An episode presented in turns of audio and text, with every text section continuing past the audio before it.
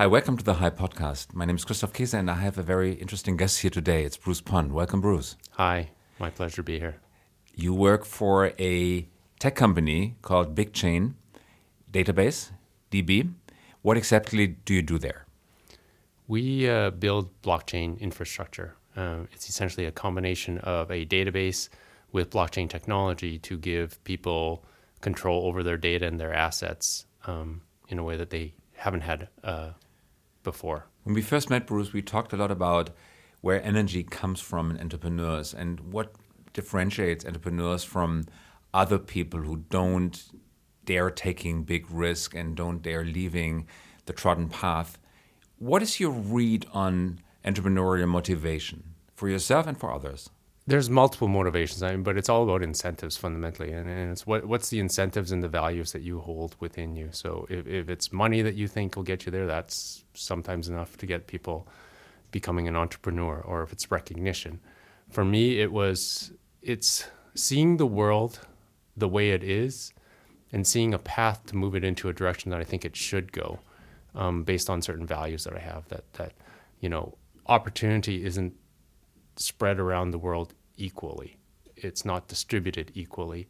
Um, but talent is. And understanding that was something that allows me to look at anybody who I encounter with optimism, saying that, you know, I don't, it doesn't matter if you come from a small town or a large city or a, a, a different country or this country, that the talent is equally distributed. And if you can find that, then that's an, an advantage actually as an entrepreneur to be able to find these types of people who can add value in ways that you didn't perceive before.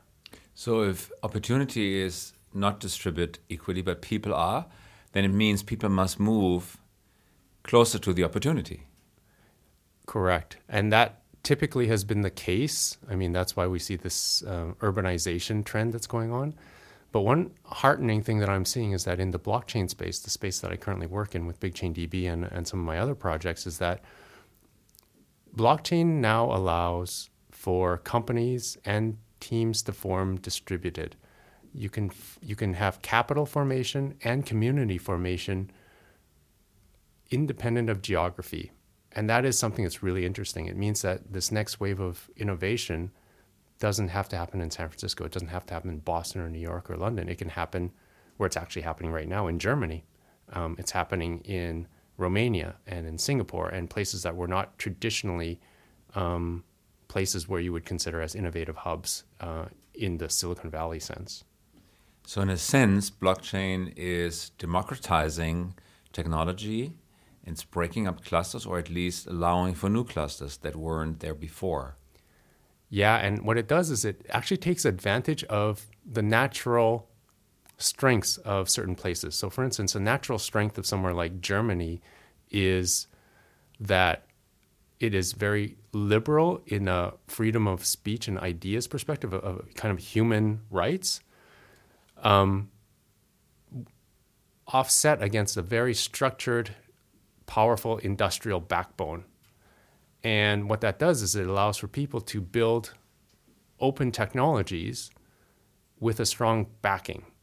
Places like, for instance, Romania are interesting because it has such a strong technical background, but they don't have the infrastructure. So many of these people are able to build systems independent of the society that they live in. And somewhere like Singapore, for instance, is interesting because they have a very business friendly um, environment that encourages people to take risks, um, but they don't necessarily have the tech, um, the tech background and the tech um, reputation. But because of their strong legal and business orientation, they're able to attract a lot of talent there because of that.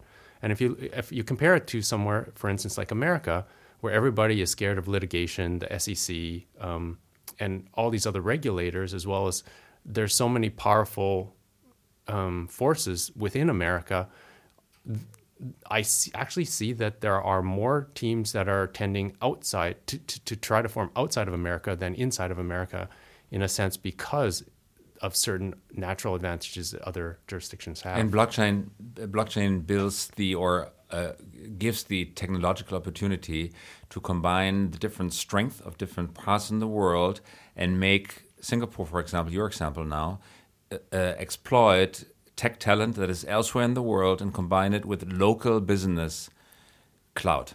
Correct. Correct. That's exactly what Singapore is doing. I, I mean, they want to be kind of a, a, a, hub for data and innovation, but right now, you know, they're known more for trading and banking and finance. And so having a very permissive uh, legal and regulatory framework is useful doesn't mean that they're being lax. It just means that they're permissive and saying, hey, this is a, an interesting innovation. Do um, go forward. We'll be watching. And if we have a problem with it, then we'll come in there. But, but go ahead and innovate, and then we'll step in when the time is right.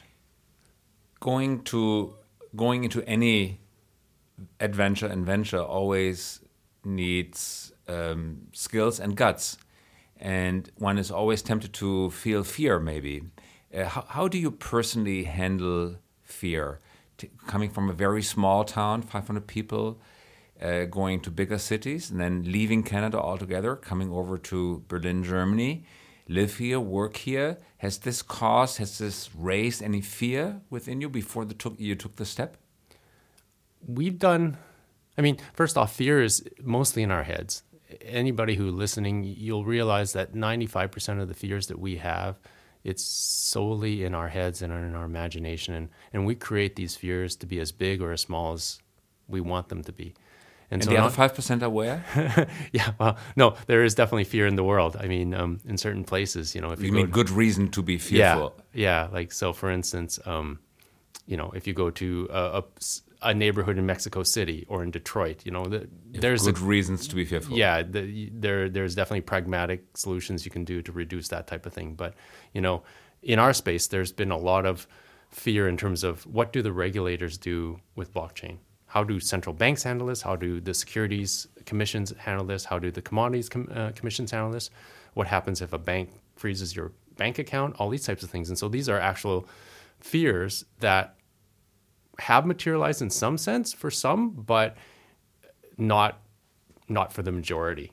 So if 95% of the fear is inside your head, how do you wrestle with it? Um, different things. I mean, there's definitely the anal- analytical side. There's talking to the lawyers and the accountants. There is talking with others in the space. Um, you know, one thing we do realize is that we are at the bleeding edge of what's happening in the world. So many of the conversations that people only now hearing about, we've already been talking about for one or two years, and some of the things that we're talking about right now, the world probably won't hear about for the next six months or a year or even two years.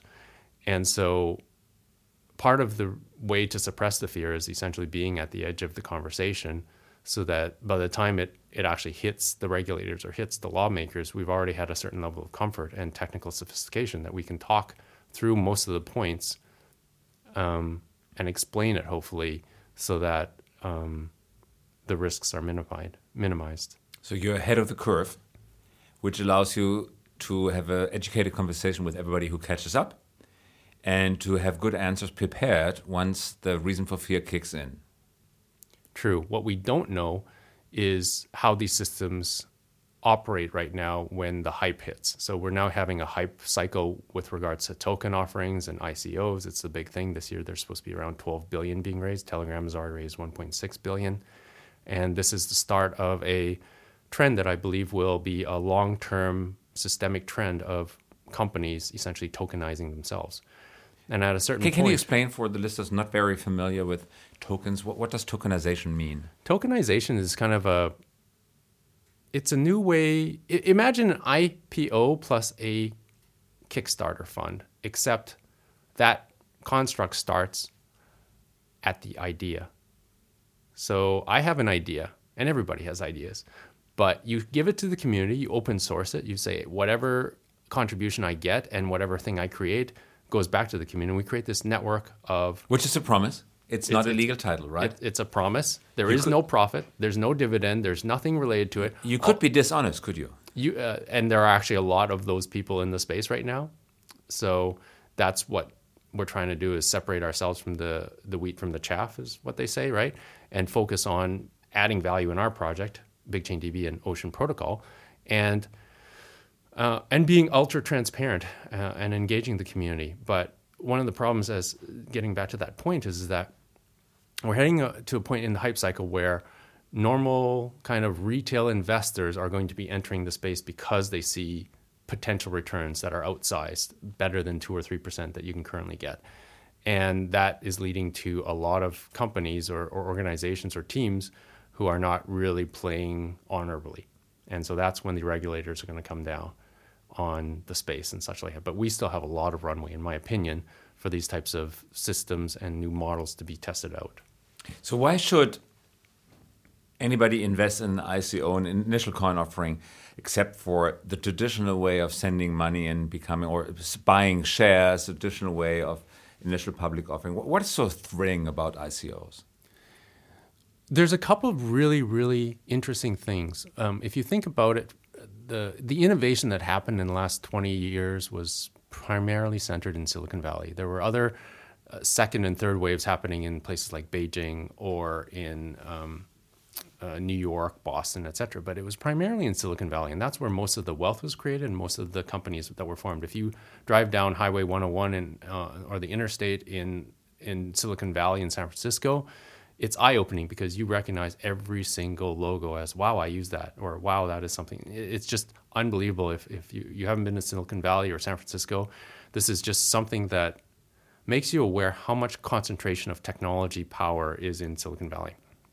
And what blockchain does is, and this tokenization movement does, is it means that if you have a great idea and you're based in Ulaanbaatar, Mongolia, and you give it to the community and you assemble a tribe around you and they fund the idea, not only have you gotten funding for a startup in a place that's not typically known to be startup friendly, but you also have a tribe of people who are vested in the success of the network. And if that network does succeed, potentially the token could rise in value, which is where some of the speculative friendly comes in. You know. But what's the big difference, ICO to IPO? Because what you've just described is true for IPOs as well. Somebody um, emits a share, you buy the share, which is worthless paper in the very beginning, and then potentially could become very worthy if the worth, the value of the company rises. So, what's the difference between IPO and ICO? Um, so if it's a startup, of course, it's the same thing, right? So you, you, you buy a share of a company and then you have a claim on voting, dividends, profits, these types of things. And at the very um, most extreme, you can replace whoever was running the company if they're not doing it right. With an ICO, there is no claim on any profit, dividend, or anything. What you have is you have a piece of the currency of that crypto economic system. So every ICO is trying to set up a new economic system that's decentralized, global, borderless for a specific service or idea. And if that idea, if that network catches on, then that token, by nature of its utility value, like what, what it can do for the people who are using the network, becomes more in demand. And then it's essentially like saying, if I could have bought a piece of the United States currency when it was formed in 1776, what would that be worth today? That is a very good point, Bruce. But still, critics argue that when you buy a United States dollar, there is a promise because the Federal Reserve Bank promised you to change it into some other good. It's not really defined what other good, but it, there's a promise that it can be exchanged into another valuable good, like gold, for example, or part of GDP or something like this. In the ICO system, as we see it today, there's no such promise, and if there is promise, there's no third party guaranteeing it, guaranteeing it, and there, by definition, is no third party, no trusted third party, because the whole system is about avoiding third parties. So, how does trust come into that system? The trust is the network, and so you may not trust for instance, the government of the United States at the particular moment. You may not trust uh, specific players and economic actors that you deal with in the US, but you trust that the United States is still some sort of resilient, long term economic engine that will continue. And in a crypto economic system, what you trust in is that the network remains. Now, you can do a lot of things that make it so that you have people fleeing the network, so emigration in, in a country sense but in the crypto economic world, what the, the interesting thing is, you can fork the code. What you can do is you can take that whole network, and the, the body of that network is documented in computer code. And you can take all that computer code and say, hey, I'm going to start a new network based on these values that are different from the old network. Join me. And if enough people flee the original network to the new network, you've essentially removed a lot of the value of the original token and displaced it and moved it into the second. Like Bitcoin has done it a couple of times, Bitcoin Cash, about, for example. About nine different times, yes. Nine different times. Yeah. So, Bruce, let's um, like throw our um, head a bit higher across uh, the wall. W where do you see the world in five to ten years? For example, will central banks evaporate altogether? Will money as a central as the central currency, money we know today, evaporate and be substituted by tokens?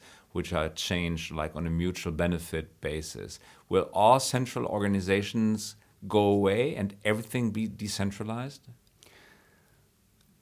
I think that there's going to be an interesting play in our concept of what money is. So, you know, if you look at your bank account, whatever the balance is in there right now, you log on, you see this bank, this number in front of you, and you just trust that it's there. How much of the actual money that is actually in circulation in physical format is something like three percent. So, if you if you if you say the monetary supply is this, um, that represents only three percent of the total kind of value that's within an economy, and that's interesting. And with crypto economic systems, what you're going to see is a, a multitude, a, a long tail distribution of multiple types of cryptocurrency and fiat currencies that enter and coexist, kind of like um, rewards points plus your bank account plus other types of credits that you might have. And the ability to move from one to another to another in exchange with less friction and less fees is going to be much more possible from a money perspective. What I also see in five years, and this is actually more important than the monetary system, to be honest, because mo- money is just a tool. That's for me the least interesting thing about this. We have in the last 20 years abrogated or given away our data to large internet companies that have siloed the data, mined it, created products and services to our detriment in some ways, used psychology to um, in some ways warp our democracy and warp uh, the intelligence of our societies. What's going to happen in the blockchain space is we're going to actually give people back control over their data little by little. And if companies like Facebook, Google, Amazon, and Apple do not get on this trend, I could see that those companies and starting um, a long term slide downwards because people are going to demand their privacy, their data, and the ability to have agency and control over something very valuable in the near future because blockchain gives them that tool. So is it true what some say that blockchain is the platform buster, that it has the potential to throw out of business the strong and stark and sometimes brutal monopolies we have today? Yeah, I mean, if you look at the Telegram, uh, the the chat service is already doing it right now. They're raising 1.6 billion on an ICO, so that they can decentralize their their network and their system this is a direct attack on something like um, Facebook Messenger or Facebook itself because it means that nobody and everybody owns the network. And that means that the data has to go back to the individual who created it. And this goes with, if you look at it just from messaging perspective, you could also look at it from genetic data, your social graph, your geolocation data, your whole job history. All these types of things are rightfully yours as an individual. And if we're heading into a world with robotics, automation, AI, all of these tools need data. And if we're the ones generating it and providing the value, what stops us from being the owners of that data and making it available to anybody on earth, no matter where you are? In fact, that's the only thing that I see allowing humans moving forward into the future to have economic control over robots, AI, and automation. Meaning that you could also monetize on your data. Jaron Lanier, the Berkeley professor and bestseller author, has argued uh, repeatedly that people should be compensating for giving their data to big platforms. But up till now, it has not happened because Google, Apple, Facebook, Amazon have no incentive whatsoever to pay people for putting in their data, and yet they still keep putting in their data in the in the system designed to the principles you have just outlined. This would be possible, so people could monetize, put potentially live off their own data. Yeah, and and the interesting thing is because blockchain is a substrate for data, logic, and money, so crypto tokens, um, business logic, and all that sort of stuff. If you have the kind of the the private key for that type of data, logic, or cryptocurrency, you own it, and nobody can take it away from you um, without your will, and that gives people more power in a new data economy, a new kind of economic system, and we're running very quickly to build out all the tools in the space. Jack Ma, the founder of Alibaba, has argued that technology, especially blockchain, has the potential to create ultimate communism the way it was intended in the first place. So everything being owned uh, by everyone, or at least you owning the most valuable stuff of what you do. Do you think there's some truth to it? State planned economy and some type of modern electronic communism designed or enabled by blockchain? I think I think the moniker communism is always uh, juxtaposed against capitalism, and and it's important to note that capitalism is nothing more than double entry accounting. It's about saying what are the inputs, what are the outputs, and what happens in the black box that adds a little bit of value. And if in general the output is less than the input in terms of the economic value, then you've destroyed value. And that's what all capitalism is. It was just doing a double entry accounting in terms of saying, did I create something more of value because I could sell it for more? And so when we say capitalism, communism, I think that it's important to separate the economic and the political kind of dogmas that are kind of associated with that. When I when I look at it from a what Jack Ma said with communism, it's an interesting perspective because if we look at communism from an economic perspective and forget about the politics related to it, it's interesting because it goes along our values that we all talk about and nobody really listens to, and that every human is equal. And every human has talents and every human has weaknesses. And if the people, if you can focus in on your talents, and those talents you can put a price on because there's certain data on that, you can sell it. And then, of course, the weaknesses you either brush over or you just try to make them stronger and such like that. But every human has something to add a value. And so, if we truly believe that, then it does align with what Jack has been saying about this economic communism. But it's, it's a it's a far cry from this political communism that we as humans constructed um, that got warped Oh. Sure, and this is what he definitely meant. When you take the comparison double entry accounting, and what would be the equivalent for communism? So, if capitalism is double entry accounting, what is communism? It's single entry accounting, or nobody cares if there's value created or destroyed? No. So, what communism one was was an unholy mix of both politics and economics, and where the economics was human driven and not analytics driven, and the politics were um, supposedly like egalitarian driven, but they they forgot about the economic sides. And so, I mean, we, this is a whole other conversation. But my point is, is just that um, communism still tried to use double entry accounting in a way, but they used they didn't listen to the data, which is something that we hear a lot today, right? So, so I mean, you hear stories about you know one town getting 50 truckloads of toilet paper and then having to barter with the next town that actually had the oranges or the bananas or what have you, right? And that was central planning. It, it, it doesn't work. Um, you hear this with food banks as well. In America, there's food banks that were getting somebody was getting all these eggs because they're close to an egg farm. Another uh, was getting all the milk because they were close to milk farms, and they weren't. They had to barter with each other. And now, um, what they implemented in America was essentially a betting system or a bidding system for the stuff. And these credits, this internal credit, kind of like a crypto economic system, was used to to mark demand so that they had a lot less waste. Um, so, for instance, Alaska, something like milk, they would never buy because the milk would get get um, would spoil before it ever got to Alaska. Meanwhile, something like cereal is something that they wanted because it lasts for years. So let's say there are seven billion people in the world right now. How many currencies will there be? Because we talked about ICOs earlier. You could, like, put out your own cryptocurrency, uh, the Bruce coin, and anybody who wants to have anything from you would need to acquire uh, the Bruce coin. But, but this could also make it less efficient because then there would be 7 billion different currencies. So, what do you think? Will the number of currency be hugely enhanced or will it be a, small fraction of the 7 billion we talked about?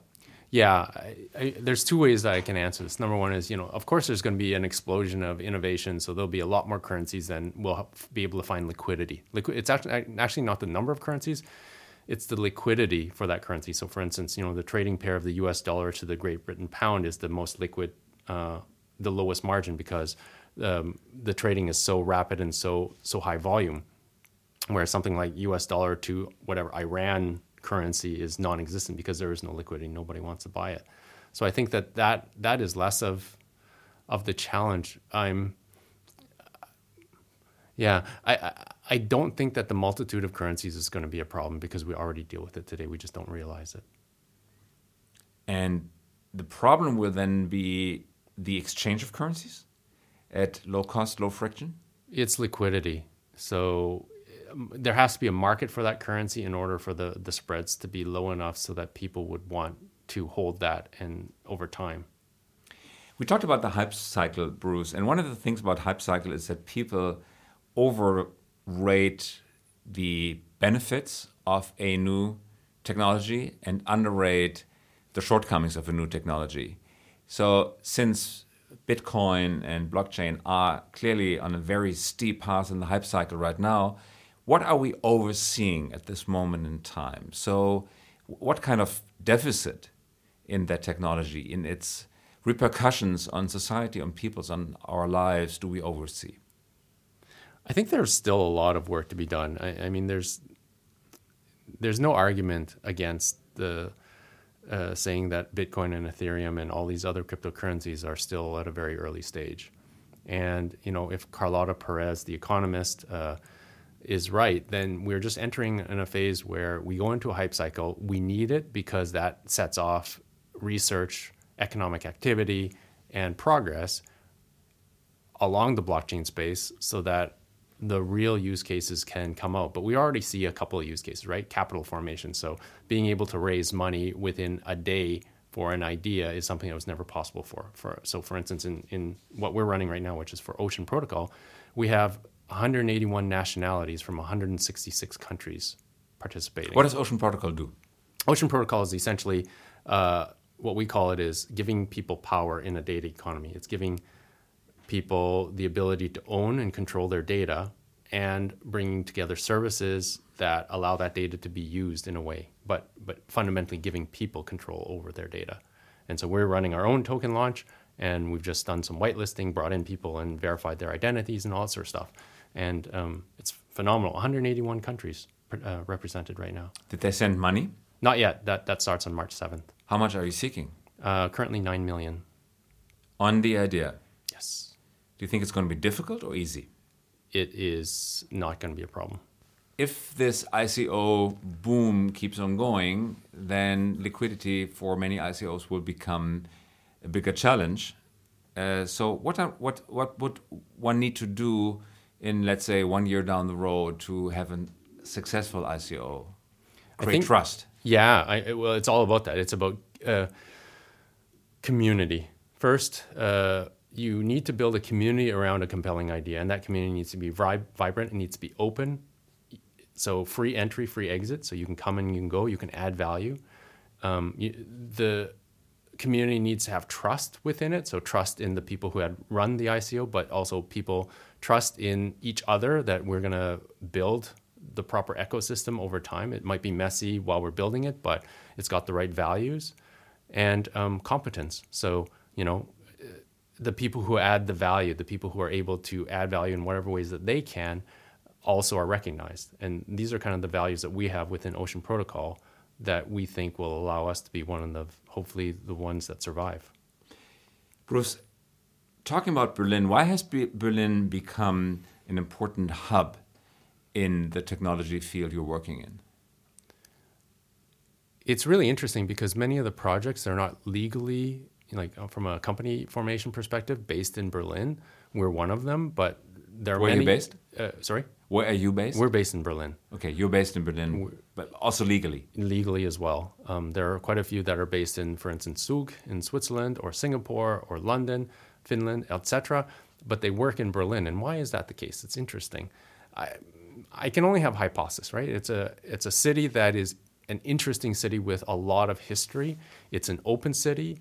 If you want to bring people into Germany, you can have a visa within two weeks if they're from a, let's say, a Western country, six to eight weeks if you're from a non Western country. So we're able to bring in somebody from, for instance, India or Pakistan within eight weeks.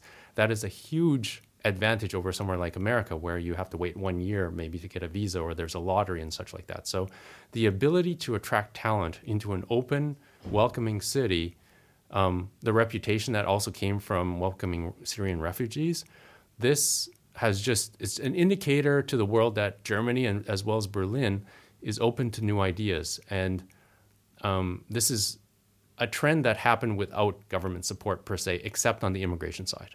Was it against government support? No, it wasn't needed. So it was a grassroots movement. Pretty much. And one final uh, question on the technology that you're working on. You're obviously, obviously very enthusiastic. It feels like you feel that you're doing something good, that you're making, as they say, the world a better place.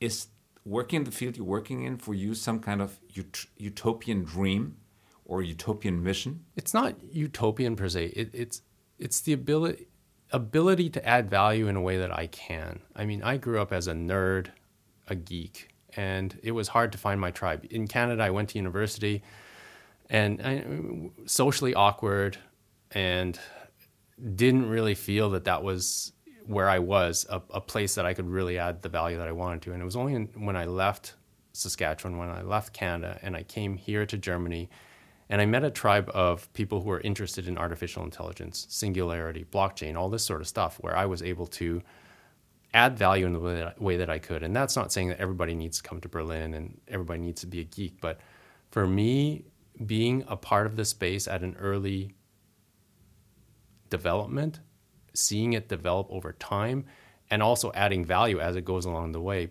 it's fulfilling. Um, but this ride has been it takes a lot out of you. This is a this blockchain space is moving probably five to six times faster than the internet did. What does it take out of you? A lot of energy. It's uh, it's. So you're working day and night. Pretty much. It's it's. But you're not a nerd anymore. I, and that's for others to assess. But I mean, I, I, still like to be intellectual. I've, I've never gone so deep into. I you know, at one time I'm dealing with investors and advisors. The next thing I'm, I'm heads down in reading a technical white paper that just got released. Uh, a week ago from a university. So it, it, spans all spectrums of dealing with people. You know, on another thing, you're dealing with community members who are asking questions and wanting to join. And so there's a lot of parts of you that are activated, and that is fulfilling.